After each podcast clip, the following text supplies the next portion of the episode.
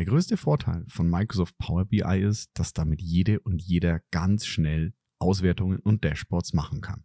Der große Nachteil von Power BI ist, dass damit wirklich jede und jeder ganz schnell Auswertungen und Dashboards machen kann. Es sieht wie ein zweischneidiges Schwert aus, aber welche Seite ist denn jetzt schärfer und wie kriegst du dein Unternehmen datentechnisch voran, ohne eine Riesenstrategie und Riesenplattform zu machen? Darüber spreche ich heute mit Dennis Hofstätte von den Datenpionieren. Unfuck Your Data, deine Machete im Datendschungel. Daten durchdringen immer mehr von uns und unserem Leben, sowohl privat als auch beruflich. Für Unternehmen werden sie vom Wettbewerbsvorteil zum Überlebensfaktor. Wer seine Daten nicht effektiv nutzt, geht unter. Es wird höchste Zeit, das Datenchaos in den Griff zu bekommen. Bei Unfuck Your Data spricht Christian Krug jeden Donnerstag mit Datenprofis darüber, wie du Ordnung in das Datenchaos bringen kannst. So holst du das meiste heraus. Für dein Unternehmen, deine Kundinnen und Kunden sowie natürlich für dich. Und damit herzlich willkommen bei Unfuck Your Data. Ich freue mich sehr, dass ihr heute wieder dabei seid und auch auf meinen heutigen Gast, der sich auch Zeit genommen hat ähm, in der ja, Erkältungssaison.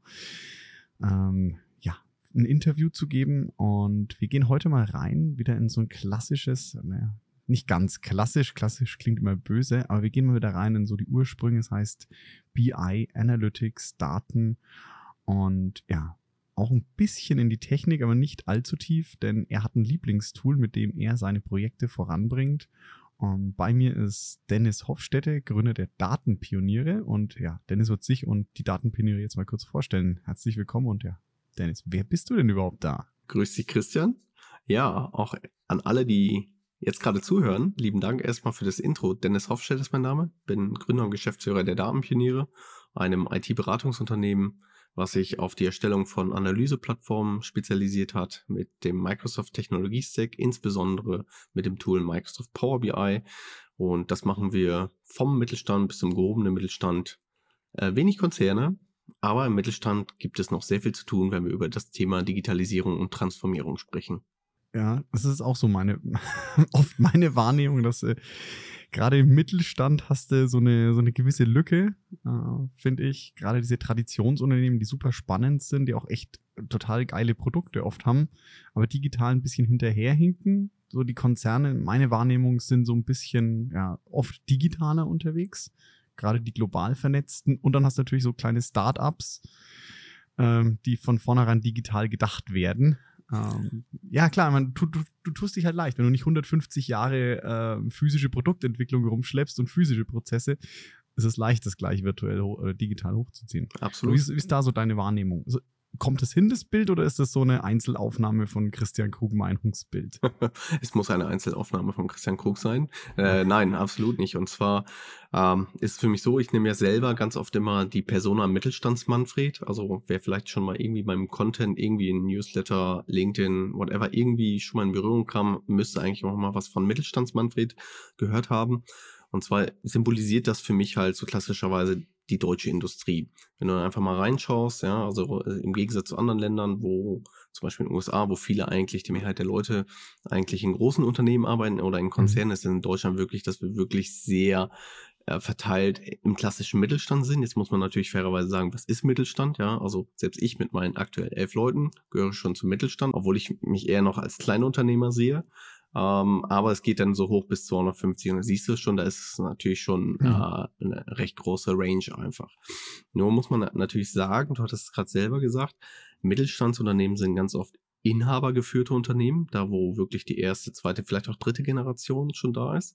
Das heißt, du sprichst aber auch manchmal mit Patriarchen. Das heißt also, am Ende muss man verstehen, gerade auch in so einem Sales Cycle, ja, dass du es immer dem Inhaber irgendwie aus der Tasche nimmst. Ja, und was mir gezeigt hat, ja, du musst halt immer zwei Fragen beantworten im Mittelstand, ja.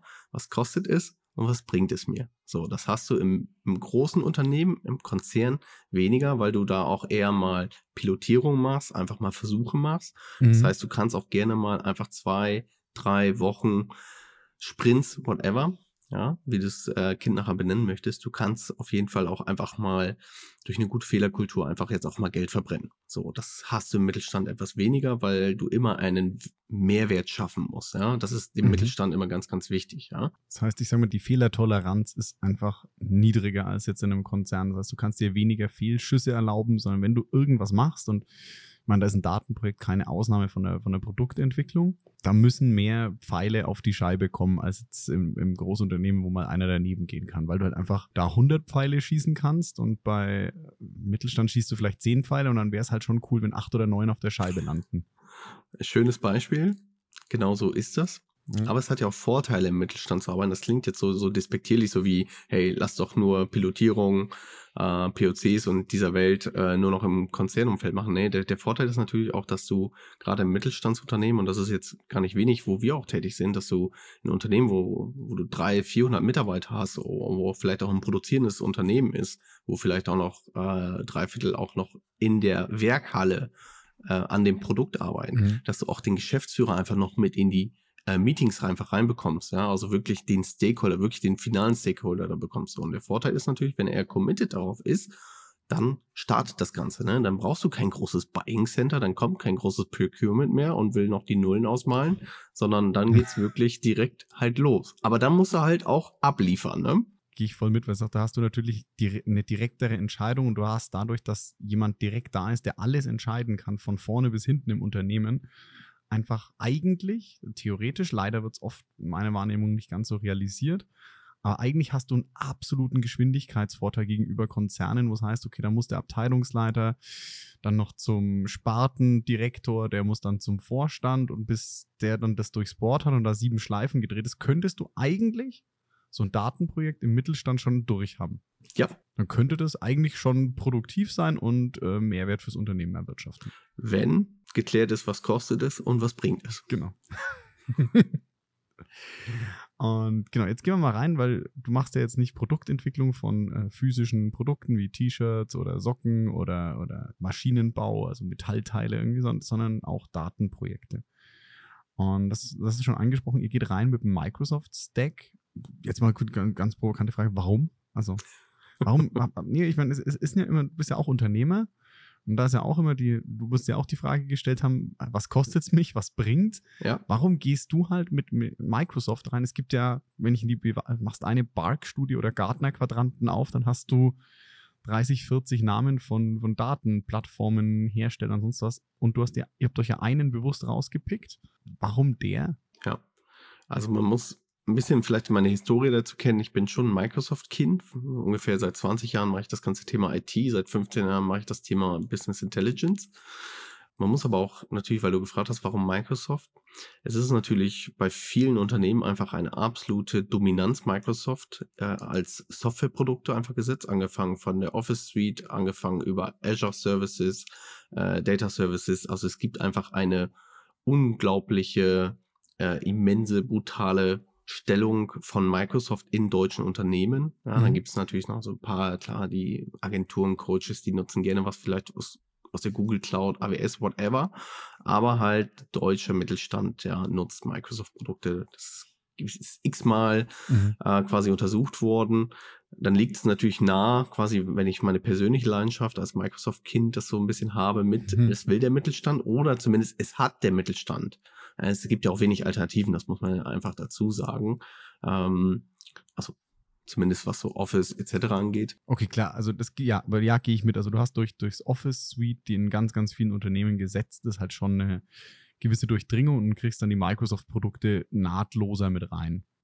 Und das ist mhm. eigentlich so der, der nächste Grund, den du mir jetzt eigentlich schon vorweggenommen hast, aber es ist ja ganz gut, weil die Leute sind es über all die Jahre gewohnt, Microsoft-Produkte halt in ihre Unternehmensstrategie, in ihre Roadmap mit aufzunehmen und zu sagen, hey, das fühlt sich vertraut an, äh, das ist der konsequente, richtige Schritt. Wenn ich jetzt zum Beispiel weg will von Excel hin in ein anderes Tool, dann ist der Umstieg in Richtung Power BI oft im ersten Schritt sehr mhm. leicht, weil es sich auch sehr vertraut anfühlt. Das heißt, du hast sehr viel äh, Adoption schon geschaffen, ja, ohne wirklich Change durchführen zu müssen im Unternehmen. Jetzt hier die und natürlich auch, Schön, ja, muss man nachher sagen, ob du so eine Kasse hast, wo ich dir dann immer einen Fünfer ja. in das Phrasenschwein reinlege. Ja, also, also auf, auflösen. Das heißt, du hast schon, die Leute sind schon mit den Tools das ganze Look and Feel, wie sich es anfühlt, gewohnt und tun sich dann leichter davon rüber. Also ich sage jetzt mal, von Excel zu Power BI ist der Wechsel kleiner, als wenn du jetzt von Excel in ja, komplett anderes Tools vom anderen Hersteller gehst zur Visualisierung, weil die Knöpfe gleich aussehen und alles. Ja. Und dann kommt natürlich noch etwas hinzu. Du hast mhm. selber gesagt, jetzt wenn man jetzt einfach mal Bar, Gardner, TDWI, wer auch immer jetzt gerade mhm. in Quadranten zaubert, es gibt ja über 300 Frontend-Visualisierungstool äh, inzwischen auf dem Markt.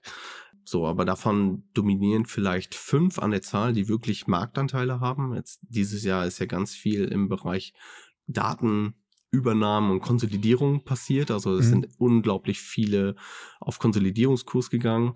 Aber man muss dazwischen nochmal sagen, weil Power BI, ja, das gibt es ja erst seit 2015, so, äh, als es geboren wurde. Aber das war wirklich kein Tool, womit man arbeiten konnte. Das war ein etwas besseres Excel. Mhm. Äh, aber durch die gesamten Aufkäufe nachher von DataZen, wo es dann so eine mobile Ansicht gab und jetzt die, die rapide Weiterentwicklung, das ist halt wirklich eine unglaubliche starke Toolbox inzwischen, wo Anwender wirklich sehr schnell gute Ergebnisse geben können, aber auch wirklich für Profi-Entwickler einfach noch der richtige Baukasten ist, um ähm, ja, Datenmodellierung nachher zu machen. Und da muss man wirklich sagen, da unterscheidet nachher wirklich so ein bisschen das Thema zu den anderen Herstellern, ähm, die es sonst am Markt gibt. Ja, die haben dann irgendwo vielleicht da mhm. oder die eine oder andere Schwäche. Ich bin ja. aber auch immer so offen und sage zum Beispiel, wir haben das letztes auch in einem Pitch gehabt, da hat das Unternehmen einfach eine absolute SAP-Strategie. Ähm, ja. So, damit Power BI rein, das kann man machen, aber es mhm. fühlt sich mit SAC irgendwie wohler und runder an. Ja. Und dann muss man auch mal ehrlich sein und sagen so, hey, guck dir das mal an, weil du hast weniger Schnittstellenprobleme, du wirst weniger Integrationskosten haben. Klar, weil es natürlich im SAP-Universum bleibt. Genauso ist es halt für Power BI. Jemand, der eh schon eine Microsoft-Strategie im Haus hat, und das haben sehr, sehr viele, vielleicht auch ein ERP haben, wie ein, wie ein Business Central, Navision, die fühlen sich immer sehr, sehr wohl damit fühlen, weil die Integration mhm. doch deutlich einfacher ist. Und so muss man nachher gucken, äh, wo steht der Kunde gerade? Ja, ähm, passt das Tool? Du kannst jedes Tool auf jeden irgendwie brechen und münzen, aber es macht nicht immer Sinn und das sollte man nicht auch nicht wegen jeder wirtschaftlichen Münze machen ja, irgendwie kriegt man das dann, kriegt man den Schrank dann schon durch die, äh, durch die Wohnzimmertür. Aber die Frage ist halt, wie sieht der danach aus und wie sieht der Türrahmen danach aus, ja? Genau so ist es. ja. ja, ich spreche immer gerne in Bildern. Ähm, aber das heißt, ich fasse nochmal zusammen so, das heißt Microsoft deswegen, weil du sagst, okay, du hast ohnehin eine hohe, schon eine hohe Durchdringung vom Markt durch, also die ERP-Systeme, CRM-Systeme, also Dynamics ist ja auch jetzt nicht ganz selten. Und sie haben insgesamt ein Produkt, was halt auf Augenhöhe ist mit den anderen Herstellern, wo du sagst, okay, dann macht es halt einfach Sinn, eine hohe Marktdurchdringung plus ein Tool, was sich vertraut anfühlt und ja, on par ist, sage ich jetzt mal mit den anderen, das auch zu nehmen. Absolut. Und ein Punkt, den du jetzt noch angesprochen hast, den, den fand ich extrem spannend, wo du gesagt hast, es ist total leicht, in Power BI reinzukommen, aber es bietet halt doch auch noch genug Tiefe für einen Hardcore-Entwickler, der jetzt so richtig, richtig. Krass mhm. entwickelt und so fancy Routinen schreiben kann und da seine Datenmodelle baut, dass er auch das machen kann, was ja jetzt, sage ich mal, viele so sehr einfache so Klick-Entwicklungstools oder hier Drag-and-Drop-Tools dann nicht mehr hergeben. Ja, also das ist halt das Schöne und ich stelle das ja immer wieder fest, weil wir mhm. zum Beispiel immer an jedem ersten Freitag im Monat quasi eine kostenfreie ganztägige Power BI-Schulung anbieten. Und ähm, ich ja sehe, wie die Leute, die noch gar nicht mit Power BI in Berührung kamen, nach acht Stunden, also natürlich intensives Lernen, virtuelles Lernen, mhm. wirklich ihren ersten Bericht quasi erstellt haben. Das basiert natürlich auf einer einfachen Datenquelle, auf eine einfache Excel, aber schon mit ein, zwei Berechnungen einfach da drin, damit die Leute schon sehen, okay, da geht ein bisschen mehr als nur Excel als Datenquelle. Ich merke dann aber auch, dann fangen fangen die Leute an ausprobieren und dann kommt es natürlich, dann gehen die tiefer in den Power Query, ja, dann mhm. beschäftigen, hören die mal DAX und sehen, ah, okay, das geht nicht um die Konzerne, sondern es geht um eine Sprache. Ja, und dann merkst du natürlich schon, okay, wer an diesem Reifegrad ist, ja, der kümmert sich schon sehr stark um das Thema Datenqualität und Datenmodellierung. Eigentlich mehr um das Thema Datenmodellierung. Ja, und so kommst du immer stufenweise etwas tiefer in diesen äh, in das Thema einfach rein. Und das, das Thema ist halt gerade Power Query. Also das ist unglaublich stark gelöst und, und sucht auch aus meiner persönlichen Sicht seinesgleichen bei anderen Herstellern, ja. Der, der noch am nächsten rankommt, ist Klick, muss man wirklich mal sagen. Ja, jetzt war ich noch ein bisschen Werbung für Klick, ja. Ich sage, technologisch kannst du damit auch schon verdammt viel machen, ja.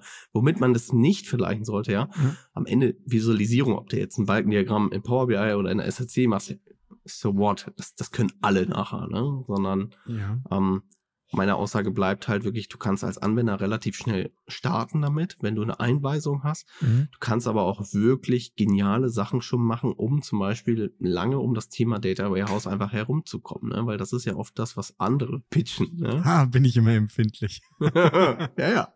Okay, ne? also das heißt, du kommst mit Power BI quasi lange um ein Data Warehouse rum. Ähm, ja, weil ich, klar kenne ich auch andere Visualisierungstools, die sagen, du brauchst ganz, ganz schnell ein Data Warehouse. Und das Visualisierungstool macht dann wirklich nur noch die schöne, ein bisschen platt gesprochen, macht nur noch bunte Bilder draus. Und du als Anwender kriegst die Daten, so wie deine, dein Data-Bereich oder deine IT sie dir vorgekaut haben und machst dann noch die, ja, bisschen filtern, bisschen drillen, vielleicht eine kleine Berechnung, aber jetzt keine großartigen Logiken mehr. Und mit Power BI sagst du, okay, nee, da geht auch das. Das heißt also, ein kleinerer, ich nenne es mal ein kleinerer Mittelständler, könnte in Power BI alles machen aus deiner Sicht, ohne ein echtes Data Warehouse zu haben. Also man muss natürlich aufpassen, ja, wenn du in der Datenmodellierung nachher bist, ja, schlussendlich baust du auch ein Sternschema auf, wie, wie in einem Data Warehouse Modellierung auch. Also ja. am Ende könntest du immer plakativ sagen, hey, du hast in Power BI ein kleines Data Warehouse als Datenmodell aufgebaut. Ja. Ja, da, da, sollen sich andere darüber ähm, streiten oder philosophieren. Ich bin ein großer Fan davon. Ähm, ich sage ja bewusst lange hinwegkommen, weil mhm. du damit natürlich größere Investitionen hast. Oder halt, ich sage ja nie, ich will ja, ich bin ja tu nicht gegen ein Data Warehouse. Du kommst als Unternehmen bestimmt an einem Punkt, wo du sagst, jetzt ist es, es geht nicht anders mehr. Ja, wir haben ja. zu viele Datenquellen, zu viele äh, Herausforderungen. Das macht definitiv Sinn. Aber quasi, geh mal in den Mittelstand, ja, und sag Mittelstandsmanfred, hör mal zu, wir müssen jetzt hier erstmal ein Data Warehouse machen und an deiner Datenqualität und Datenstrategie arbeiten. Das ja. kostet dich 150 Personentage zum Tagessatz X. So, das schluckt er erstmal. Ja. Aber am Ende kauft er ja kein Data, Data Warehouse, er, sondern er kauft die Erkenntnis aus dem Dashboard. Ja, und daraus Ableitung yes. für seine Mitarbeiter und sagen, so, also, ja ist es quasi, Jetzt red mal. ja, er will das Bild haben, ja, ja, an der Wand, ja. Mir ist schon klar, du brauchst einen Hammer, einen Nagel dafür, aber so, du kannst natürlich auch Powerway und das machen sehr viele unserer Kunden halt. Mhm. Ich sag bewusst gar äh, oft, wir machen keine Proof of Concepts, weil technologisch funktioniert das alles. Ich kann einfach einen Haken dran machen. Es gibt keine Showstopper heutzutage technisch dafür. Ja, ja, ja, da, da, danke, danke schön für die, ja. Also, also, dass ich noch technologische, echte technologische Showstopper sehe, Oh, das ist ganz selten. Also das sind wirklich, das sind so Nischenanwendungsfälle, wo ich sage, okay, wenn man das wirklich, wirklich unbedingt will und braucht, dann hast du mit dem einen oder anderen Tool einen Showstopper. Also es gibt zum Beispiel so Streaming-Data. Wenn du es wirklich mhm. komplett live durchstreamen willst, da gibt es ein, zwei Tools, die es einfach nicht hergeben. Okay, ja, Haken dran, aber das ist halt so ein Prozent der Anwendungsfälle, wenn überhaupt, ja. Ja. Dafür musst du halt dann andere Lösungen für finden und die gibt mhm. es einfach. Auch da gibt es einfach technische Blaupausen, die einfach funktionieren. Da muss man dann auch nicht kein riesen POC machen. Ich bin sowieso kein Fan von POCs. Auf der anderen Seite ja. beantworte ich zum Beispiel bei mir im Unternehmen, wenn ich vom Kunden was bekomme, kein AFP oder dergleichen, weil ich dem Kunden immer sage, so schön, dass du dir Gedanken gemacht hast, aber das passt nicht zu unserem Vorgehen. Ich kläre dir warum. Mhm. Die Sache ist aber, was ich noch kurz eben dazu sagen wollte, und zwar ist es ganz oft bei unseren Kunden, dass wir immer einfach von einem Leuchtturm sprechen. So einen absoluten Fokus in einer Abteilung halten. Wir dann sagen, komm, lass uns ein Dashboard machen, mhm. in einer Abteilung, ja, und nicht einfach nur, dass, dass irgendwas an Zahlen da rumflimmert, ja, und irgendwo ein, ja, ein Tachometer und eine Ampel ist, ja, weil die gehören nur im Straßenverkehr, nicht auf dem Dashboard, ja, immer ganz wichtig, das ist so mein Nugget Nummer eins hier. Ja, keine Ampel und Tachymeter in, in Dashboards. Macht keinen Sinn. Ähm, aber geh doch damit wirklich ordentlich auf äh, Werbetour in deinem Unternehmen. So. Ja. Und dann hast du direkt einfach schon eine hohe Akzeptanz, weil dir jemand sagen wird, ah mega, das habt ihr also gemacht mit einem sehr überschaubaren Aufwand. Wie komme ich dazu auch hin? So, und dann kommst du irgendwann vielleicht auch wirklich in einem großen Unternehmen zu dem Punkt, wo du sagst, okay, jetzt geht's drum, wir müssen doch an das Thema Daten nochmal dran gehen. Jetzt haben wir genug, ich nenne es mal nicht POC, sondern jetzt haben wir genug Piloten gebaut, die dann auch noch im Tages Leuchttürme, Leuchttürme, genau, Piloten. Aber die funktionieren, das ist immer genau. ganz wichtig, ne? Die, die funktionieren und die einen Value direkt schaffen. Ja, wobei ich auch mal sagen muss, mein Eindruck, vielleicht kannst du das korrigieren, ist so, die funktionieren so mit, ich nenne es jetzt mal so zu acht, ein Pareto-Prinzip. Ich finde diese, diese Leuchttürme, die funktionieren oft so im 80-20-Prinzip. Du kriegst halt 80 Prozent von dem, was du brauchst, wirklich mit 20 Prozent von dem, von dem Aufwand. Mhm. Aber es bleibt halt dann oft noch so, dass du den ein oder anderen manuellen Prozess drinnen hast, der dann doch nochmal, wo du sagst, okay, da muss doch nochmal hier, keine Ahnung, HR-Gabi nennen wir es mal, dann nochmal auf den Knopf drücken, dass die Zahlen halt manuell rübergeschoben werden. So was, was du in der jetzt einer Full-Blown Data Warehouse oder ähnlichen ähm, ja, automatisieren würdest. Das finde ich ist diesen Leuchttürmen immer noch so ein oft manueller Prozess in diesem 80-20-Prinzip. Du siehst Mhm. die Ergebnisse und mich voll bei dir. Du, du hast den ersten Benefit, die Leute können damit arbeiten, die Leute können bessere Entscheidungen treffen, sie haben jetzt die Daten, um das zu tun, aber es ist halt ab und zu noch so ein bisschen, da geht noch was. Jetzt muss ich ein bisschen Bashing machen gegen Ja. deine anderen Marktbegleiter. Oh, oh. Ja, ja, warum macht ihr dann immer 80-20, ja? ja, weil ihr ins Datenplattformprojekt absteigen wollt, um dem Kunden aufzuzeigen, siehst du Kunde, deswegen ist es doch sinnig. Ich, ich gehe mal eine tiefe Wette ein und sage, weil wir den absoluten Fokus darauf machen, dass wir einen deutlich höheren Reifegrad hinbekommen in unserem, wirklich in unserem Leuchtturm, weil wir ja genau den ganzen Tag das machen und weil wir jetzt nicht so vermessen sind und sagen, dahinter sehen wir das Data Platform Projekt mit 100, 200 Tagen für uns. Irgendwann, ich weiß, dass das von anderen so gelebt wird, auch Leuchttürme machen, ja, alles gut und dann Mhm. darüber absteigen. Und ich, ich sage einfach, ich bashe trotzdem etwas, ja, Ja. ob du es nachher rauslöschen willst oder nicht. Aber dann ist es einmal, einmal gesagt. Ich glaube fest daran, dass die Leute, also gerade die anderen BI-Beratungsunternehmen, darüber relativ schnell in die Großprojekte abdampfen. Und ich kann das auch verstehen, weil du musst überlegen, wenn du so ein BI-Unternehmen mit 100, 150 Mitarbeitern hast, wenn du die nur mit äh, Leuchttürmen versehen würdest, ne, dann würdest du aber eine hohe Schlagzeit machen. Das kann ich schon verstehen. Also weißt du, ich schneide das nicht raus, weil ich mag das, wenn Leute äh, ganz klare Statements bringen, auch mal jemand sich klar positioniert, ja? ohne dabei jetzt in Extreme abzudampfen. Aber ja, ich gehe das zu einem zum Teil mit, also nicht 100 Prozent. Ich glaube ja, dass viele Leuchttürme besser sein könnten. Ich glaube aber nach wie vor dran, dass du ab einem gewissen Komplexitätsgrad eine Plattform brauchst.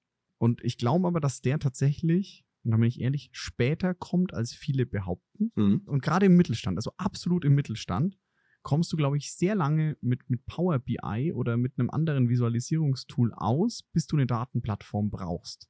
Länger als viele dir das erzählen wollen. Aber auch da kannst du an den Punkt kommen.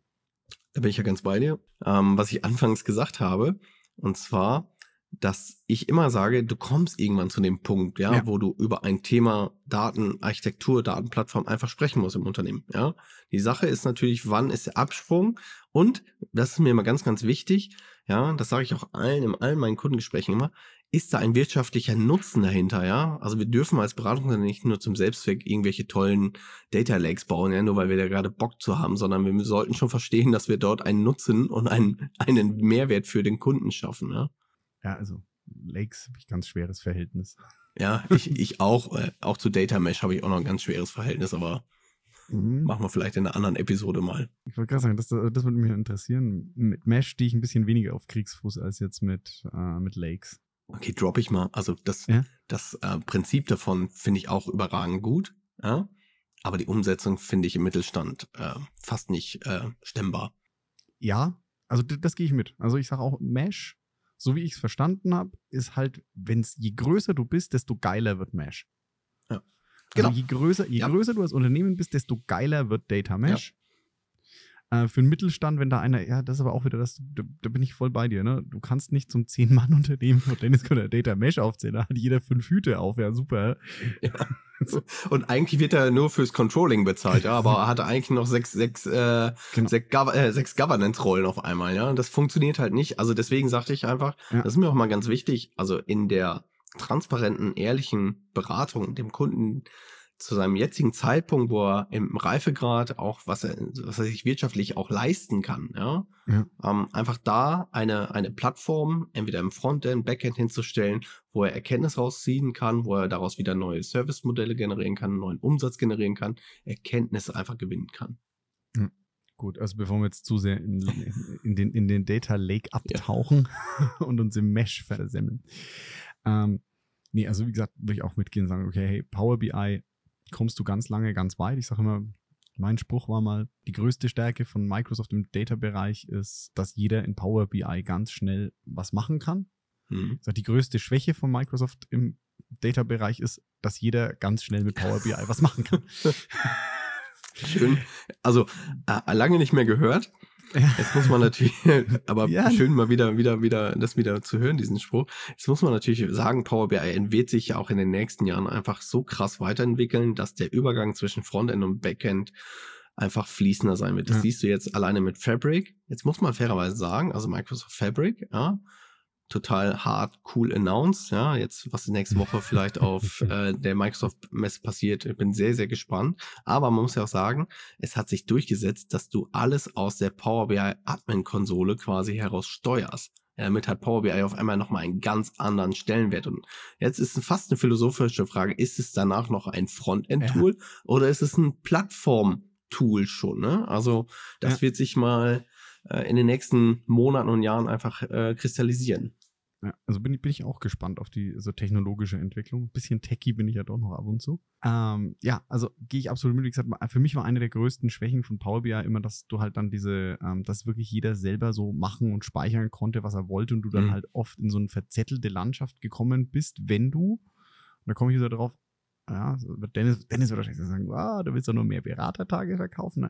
Wenn du gewisse Spielregeln, so Governance nicht einhältst, also wenn halt jeder wirklich alles machen darf, dann kommen wir nicht zu einer Datendemokratie, sage ich, sondern dann kommen wir zu einer Datenanarchie und das darf halt auch nicht passieren. Ist aber der Grund, Christian, warum wir zum Beispiel ähm, quasi ein digitales Fundament mit unseren Kunden erst mhm. legen, also die noch gar kein Power BI haben, quasi mit uns, wenn sie es machen wollen, durch unser Vorgehensmodell durchgehen müssen.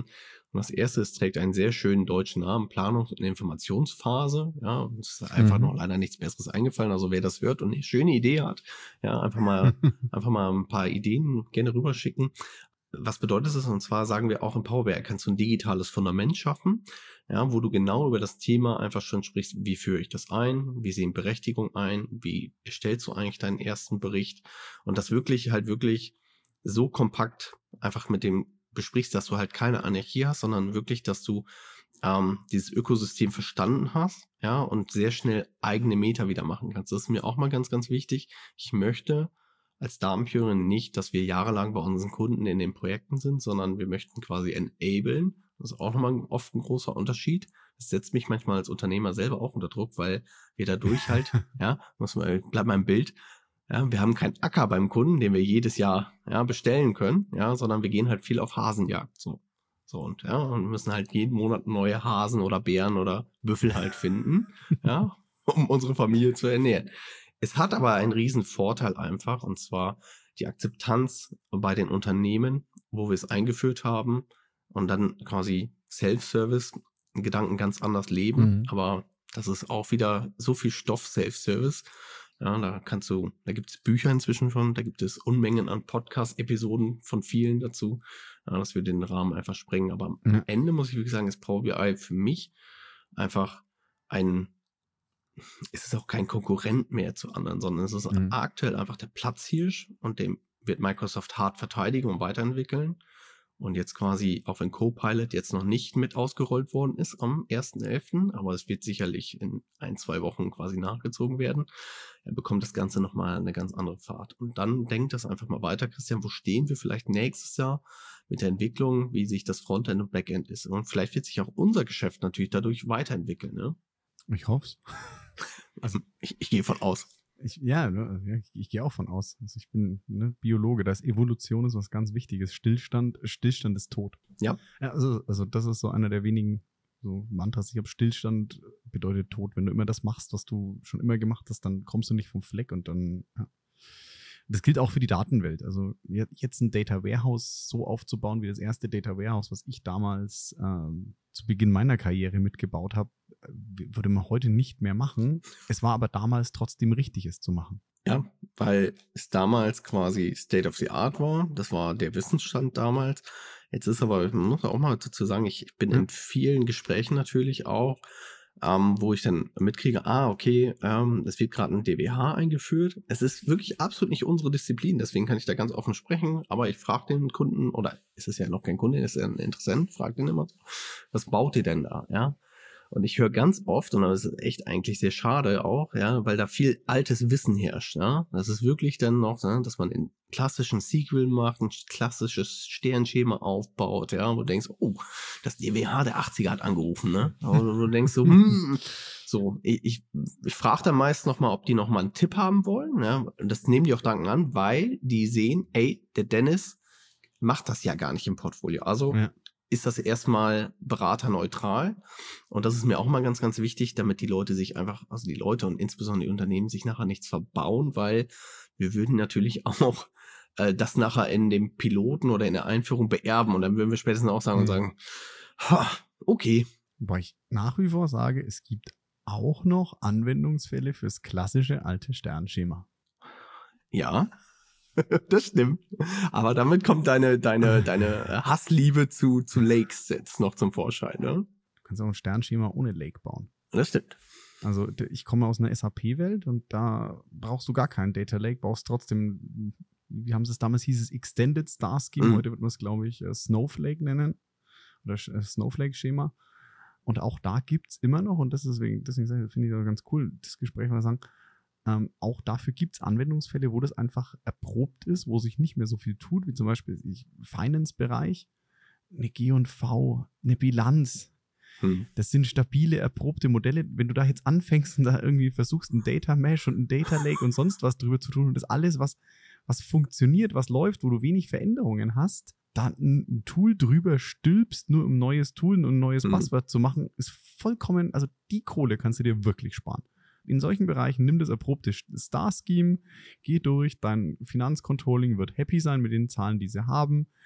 Bohr das vielleicht ein bisschen noch mit Forecastings, wo du noch deine KI reinwerfen kannst, dann hast du das Passwort auch abgehakt. Ja, wenn du einen intelligenten Forecast machst, dann bist du schon so viel weiter, als wenn du da versuchst, mit aller Gewalt irgendwie ein Data Lake oder Mesh oder was dir einfällt, darüber zu stülpen.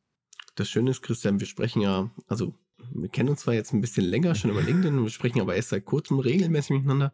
Wir haben aber schon die gleiche Philosophie davon, ja, dass man nicht immer den heißesten Scheiß immer direkt machen muss, ja, man auch gut erprobtes quasi seine Daseinsberechtigung hat, wo man nur aufpassen ist, wo zieht man nachher den Schnitt. Und da geht es darum, verstehe ich den Anwendungsfall gut genug beim Kunden, was hat er noch vor, um dann zumindest eine gute Beratung abzuliefern.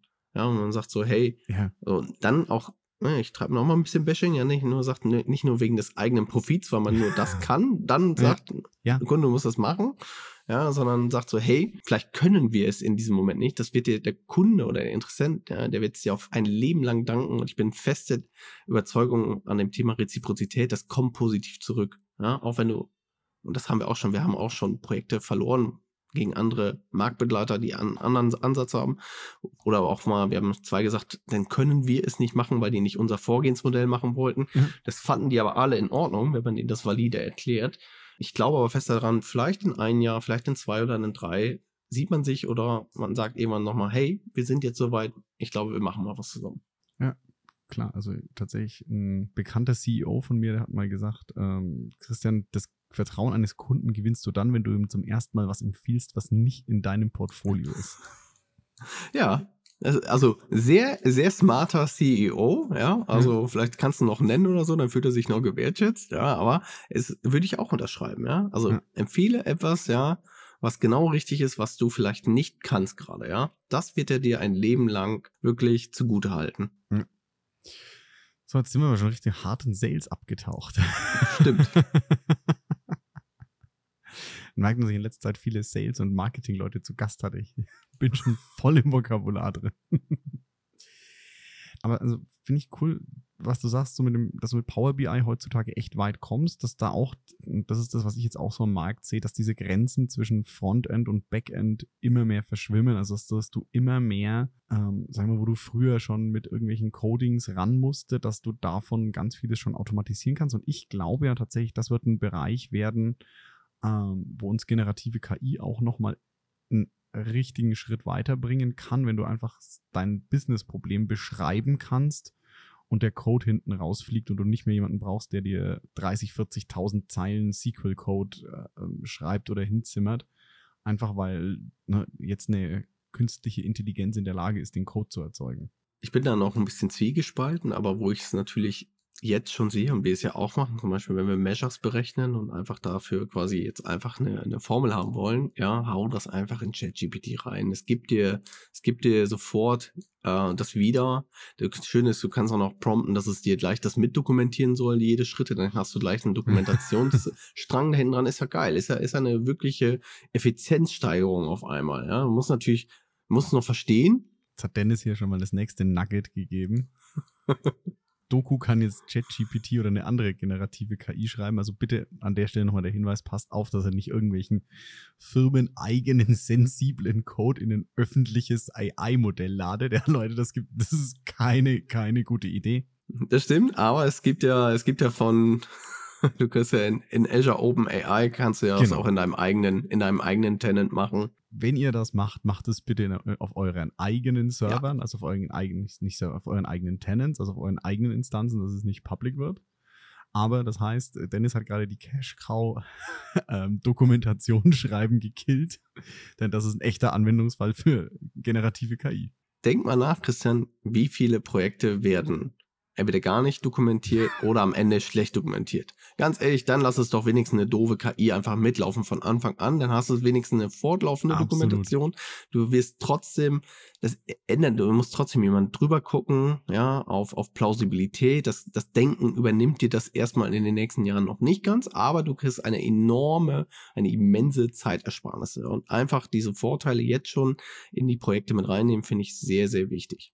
Ja, Gehe ich absolut mit. Also heißt nicht blind vertrauen, aber es spart halt Zeit beim Dokumentieren. Und ja, ich habe mehr, mehr schlecht dokumentierte Projekte und Codes gesehen, als ich möchte. Ja, ich glaube, wir haben, wir haben das alles schon gesehen, weil ist, sagen wir doch ehrlich, ist das nicht das erste Streichkonzert oft auf Angeboten, wenn du sagst, oh, jetzt will der auch noch zehn Tage. P PM und Doku. PM und Doku, ja, braucht kein Mensch. Ja, QS und Testing ist auch eigentlich Banane. Ja, so zack, kostet das Projekt nur noch ein Viertel. Das heißt, ja, das P steht für P-Development, ne? schön, sehr schön. Ja. Ich, ich glaube übrigens, dass du mehr Euros in das Phrasenschwein heute werfen musst in unserer Podcast-Folge als ich. beim beim äh, Probehören zähle ich. Ja. Schneidest du raus. ja, natürlich. Das ist ja meine Folge. Clever. Ja, schon, ne? Ich habe meine Momente. Und ap apropos jetzt rausschneiden. Die Zuhörerinnen und Zuhörer ähm, müssen sich auch noch anhören können. Ähm, also ohne, ohne einzuschlafen und ohne, dass sie äh, bis mhm. von hier von äh, Nürnberg, meinem Wohnort, bis nach Hamburg hochfahren müssen, um die Folge zu hören. Deswegen, Dennis, sag ich mal ganz herzlichen Dank für den Einblick. Das heißt, also du kannst sag jetzt mal mit dem Microsoft Stack so zusammenfassend als, als Recap der Episode Du kannst mit dem Microsoft Stack heutzutage mit der richtigen Methodik, ähm, so wie Dennis und seine Kollegen sie haben, schnell Datenprojekte realisieren, einen Mehrwert für dein Unternehmen schaffen, gerade im Mittelstand. Und damit kommst du schon echt weit. Es muss nicht immer die Riesenstrategie und ähm, full-blown Data-Plattform sein, gerade am Anfang. Du kommst sehr lange und länger mit dem Konzept durch, als du es vielleicht vor fünf oder zehn Jahren, als die Tools einfach noch nicht ausgereift waren, das gekommen bist. Das heißt, heutzutage kleines, schnelles Datenprojekt bringt dir einen echten Mehrwert und von da aus Leuchtturm hinter Leuchtturm setzen und deinen Weg Richtung Data-Driven Company gehen. Würde ich genauso unterschreiben. Es ist einfach wirklich Toolkompetenz, Datenkompetenz und Methodik dahinter. Dann hast du drei wichtige Säulen, womit du wirklich jedes Datenprojekt wirklich angehen kannst. Und ähm, es hängt auch immer etwas vom Geldbeutel ab. Das muss man auch mal sagen, ob du groß denken kannst oder quasi ja, mhm. schnell starten musst mit, mit überschaubarem Geldbeutel. Wichtig ist immer, hinterfragt halt immer, welchen wirtschaftlichen Nutz bringt es und welchen Mehrwert liefere ich dadurch. Ja, und wenn diese Fragen geklärt sind, ja, sollte jeder diesen Schritt halt gehen, weil wir sind uns einig, dass das Thema Daten jetzt nicht nur kurzweilig jetzt ja, ein Strohfeuer ist, sondern das ist das, wo sich über die nächsten zwei Dekaden einfach sehr viel unterscheiden wird ob ich als Unternehmen quasi sehr weit vorne bin, ja, mhm. oder halt nur quasi in der Masse nachher mitschwimmen werde. So, und damit, lieber Dennis, darfst du dich jetzt noch den zwei berüchtigten Fragen stellen, die sich so jeder Gast hier stellen darf. Und zum einen, so, damit wir dich ein bisschen besser kennenlernen, ähm, was war denn so das letzte Lied, das du als Ohrwurm hattest? Das letzte, das war von ähm, äh, Boney M. Ma Baker. Im Auto gehört letzte Woche wieder. Ewig alt, ich glaube aus den 80ern. Ich weiß auch nicht, wie ich da hängen geblieben bin. Älter. also total tolles Lied, ja, total toller Takt. Ich habe mich ertappt, dass ich am Lenkrad so den Takt mitgetippt habe. Ja, Schön. Zu ersten. Was war die zweite Frage? Und die zweite Frage ist so eine Buchempfehlung mit zwei kleinen Einschränkungen. Und ich weiß, die eine ist jetzt höchst relevant. es gibt zwei kleine Einschränkungen bei der Buchempfehlung. Bitte kein Buch, das du geschrieben oder mitgeschrieben hast, also wo dein Name als Autor oder Co-Autor draufsteht. Das weiß ich, das ist relevant, weil du hast kürzlich eins released. Mhm. Und das zweite ist bitte so keine harte ab 18 Literatur, dass die Leute sich, äh, sagen wir mal, einen roten Kopf kriegen, wenn sie ins Bü im Büro auf dem Schreibtisch liegen. Ansonsten ja. aber wirklich frei von Graphic Novel, Roman, Thriller bis hin gerne zu Sach- oder Fachbüchern. Ja. Also ich bin ein Riesenfan geworden von Sebastian Fitzek, ja, deutscher, noch relativ junger Schriftsteller und Autor. Mhm. Ähm, habe alle Bücher selber in geprinteter Version, weil ich sie mir lese. Ich habe sie auch alle auf Audible nachher. Aktuell äh, lese ich, ist nicht das Neueste, ist aber Passagier 23. Finde ich sehr geil. Starke Empfehlung. Fitzek, das war der, wo es auch mal sehr, sehr blutig zugehen kann, ne? Ja, genau, aber quasi die, die Handlung, ja, sich quasi auf den letzten 20 Seiten nochmal komplett dreht und du am Ende ah. des Buchs denkst, okay, Wahnsinn. Spannend. Und das, das liebe ich halt dran. Deswegen mhm. bin ich ein großer Fan von, von ihm geworden und äh, freue mich immer, wenn es neue Bücher gibt. Und aktuell ist es Passagier 23. Sehr cool. Und danke dir, Dennis. Und damit auch nochmal ganz, ganz lieben Dank für das tolle Gespräch. Äh, die, ja, nenne ich es mal, unterhaltsame Diskussion, wo wir uns einig und manchmal auch nicht ganz hundertprozentig einig waren. Ja, auch natürlich herzlichen Dank an alle Zuhörerinnen und Zuhörer ähm, fürs Reinschalten. Und ja, wie immer, ne, wenn euch die Folge gefallen hat, dann klickt gerne abonnieren oder folgen in dem Player, wo ihr gerade seid. Damit würdet ihr mir einen riesen Gefallen tun. Und ja, wenn ihr Fragen habt zu Dennis, Power BI, seinem Projekt vorgehen, er ist auf LinkedIn auch recht aktiv, folgt ihm da gerne oder kommt natürlich auch immer gerne auf mich zu. Und damit, ja, bis zur nächsten Folge. Ich freue mich, wenn ihr auch wieder dabei seid und ja, macht's gut. Auf bald.